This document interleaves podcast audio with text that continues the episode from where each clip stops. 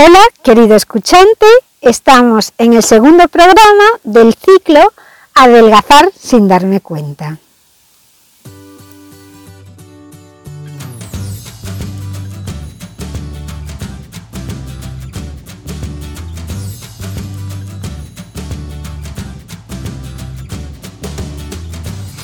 Hola a todos mis queridos escuchantes de mi modo de vida saludable.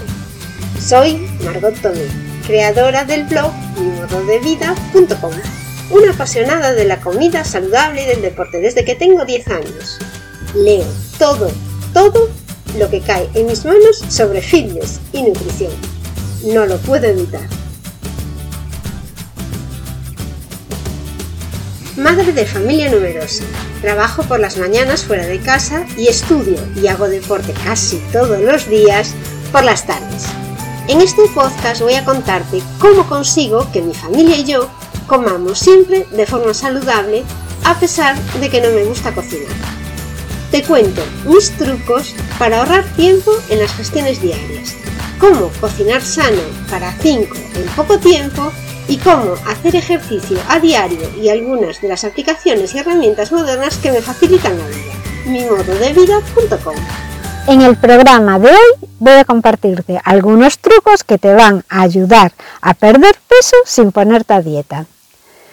Lo primero, debes masticar la comida. Masticarla mucho porque cuando masticas y mientras estás comiendo van a llegar mensajes al cerebro ¿Qué pasa? Que si comes muy rápido no le da tiempo a llegar el mensaje de saciedad al cerebro y estarás comiendo de más. Además, harás unas mejores digestiones si, masticas todo bien. Dicen que lo normal y lo que deberíamos hacer sería morder hasta 40 veces cada bocado y que los sólidos deberíamos tragarlos cuando ya parezcan líquidos. Esto me parece bastante exagerado, pero sí intenta, aunque no estés contando las veces que masticas cada bocado, que pase un rato, saborearlo y masticarlo bien, ser consciente de cada bocado que metes en la boca. 40 veces a lo mejor son muchos, muchos mordiscos para un solo bocado, pero es lo recomendable. Te voy a dar otro consejo también que yo creo que funciona bastante bien y no cuesta nada. Esto es beber dos vasos de agua nada más levantarte. Es igual si es después de la ducha o antes de la ducha. Lo importante es que te tomes dos, dos vasos de agua antes de desayunar. No cuesta nada y lo que haces es ya partir con el estómago un poco más lleno cuando vas a desayunar. Por otra parte, yo lo que hago durante toda la mañana mientras estoy trabajando es tener siempre una botella de agua cerca de la mesa para poder ir bebiendo poco a poco. Es cierto que en invierno parece que no nos deshidratamos, pero estar bebiendo agua quita la sensación de hambre. El tercer truco de hoy es comer sin distraernos. Cuando te sientes a la mesa tienes que ser consciente del momento, tienes que mirar al plato, ver lo que vas a comer, evaluar si lo que te has echado es demasiado. A lo mejor puedes comer un poco menos. Mira que sea todo bastante saludable y si ves que algo no es saludable, plantéate si te interesa comerlo. Sé consciente de lo que comes. Mira el plato, reflexiona y después disfruta la comida. El cuarto consejo es saborear los líquidos. Realmente yo no, me, no soy partidaria de tomar los productos que como líquidos porque creo que me sacian mucho menos. Ya por lo de pronto tardas menos en tomarlos, entonces después el mensajito al cerebro de que ya has comido, que estás lleno, llega mucho más tarde.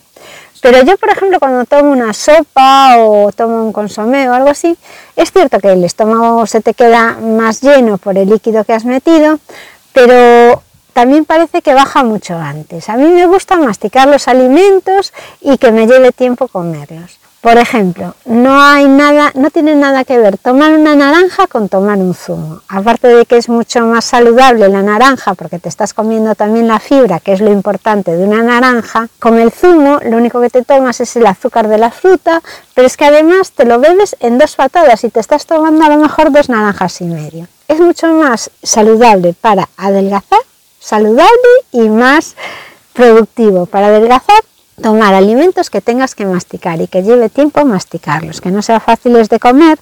Por ejemplo, la carne de ternera, que hay que masticarla, pues hace que te lleve más tiempo comer, que disfrutes más de la comida. Comer con prisas no es bueno. Yo hay veces que, que tengo que comer con prisa y prefiero saltarme esa comida porque no la disfruto porque no la disfruto y porque tampoco tengo tanta hambre, no tengo esa necesidad de comer. Entonces prefiero que cuando me siento a la mesa sea para realmente comer, disfrutando de la comida y porque tengo hambre sobre todo. Está claro que si pasa un día entero que no comí, me como lo que se me pone delante, esté sentada o no. Pero normalmente comemos por hábitos, entonces en el momento en que vas a comer, planteate, ¿realmente voy a disfrutarlo? ¿Realmente tengo mucha hambre? Y, después come y disfrútalo. El siguiente consejo, que ya no sé ni qué número es, es que tienes que aprender a masticar y no engullir.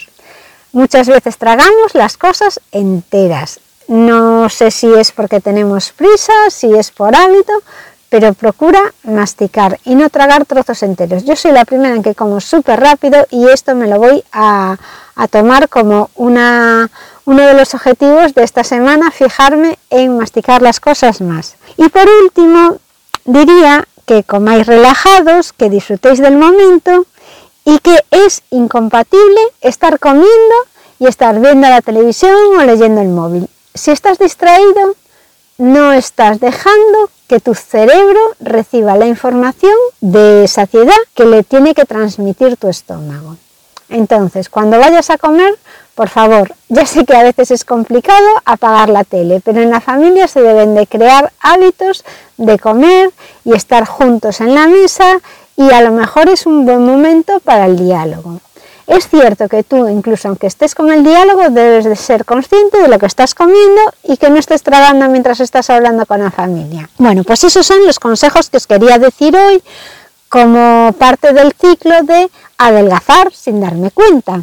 Pero aparte quería compartiros dos recetas que hice esta semana de la freidora Cosori que nos compramos la semana pasada, hace dos semanas, que es una freidora sí, que funciona sin aceite y que funciona por calor. De la freidora Cosori escribí un artículo con una comparativa de freidoras para ver cuál me compraba, cuando hice el estudio de mercado de cuál me compraba, pero aparte ya he hablado en algunos artículos. Estoy encantada con ella, la comida sale riquísima. Os dejaré el enlace en este artículo también para que sepáis cuál es exactamente la que me compré. Y ahora os voy a contar las recetas que hice que de verdad que fueron espectaculares y os digo además por qué fueron espectaculares. Bueno, lo primero que hice fueron unas pechugas que, de pollo y se llama pollo asado con hierbas y ajo. Coges las pechugas, yo puse además una para cada uno, aunque ponía que la cantidad tenían que ser para tres muslos y tres patas de pollo, yo cogí las pechugas y le tenía que echar 30 mililitros de aceite de oliva, que no le eché, porque cogí un spray y le eché solo a las pechugas por encima, 20 gramos de ajo en polvo, es decir, yo no pesé el, el ajo ni nada, cogí las pechugas, las abrí un poco, pero las dejé enteras y les eché el ajo en polvo, les eché sal, espolvoreé los 30 mililitros de aceite de oliva. Después también tenía que echarle pimienta negra, tomillo seco y romero seco y estragón seco. Casualmente tenía todas estas especias en casa, que es bastante raro, pero tenía estragón que yo creo que no lo había usado en mi vida.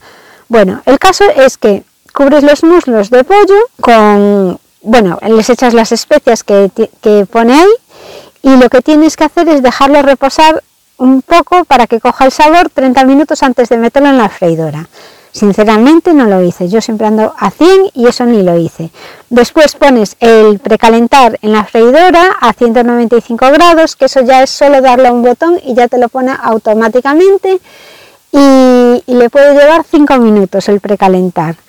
Después metes el pollo en, la freidora, en la bandeja que tiene, lo colocas allí y seleccionas la función pollo, ajustas el tiempo a 20 minutos y ya está. De verdad, quedaron buenísimas. No estaban nada crudas, estaban jugosas, muy muy buenas y de 30 mililitros de aceite nada, ya os digo, un spray así por encima de cada una, un poquito y nada más. La siguiente receta que también me salió estupenda son espárragos envueltos de jamón. Son espárragos verdes de los frescos, no de los que vienen en lata. Entonces aquí pone 12 espárragos, bueno yo cogí todos los que venían en el manojo, sal y pimienta al gusto. Entonces lo que haces con el jamón serrano, envuelves el espárrago y vamos a ver qué dice aquí el siguiente. Os compartiré también alguna foto porque de verdad que estaban buenos porque el jamón se secó y quedó como tostadito, muy rico.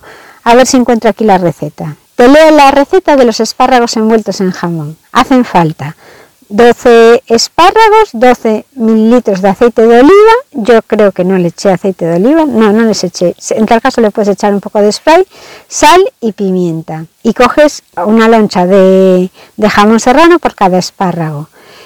Seleccionas la, primero el precalentar, lo precalientas la freidora a 150 grados, esos son 5 minutos.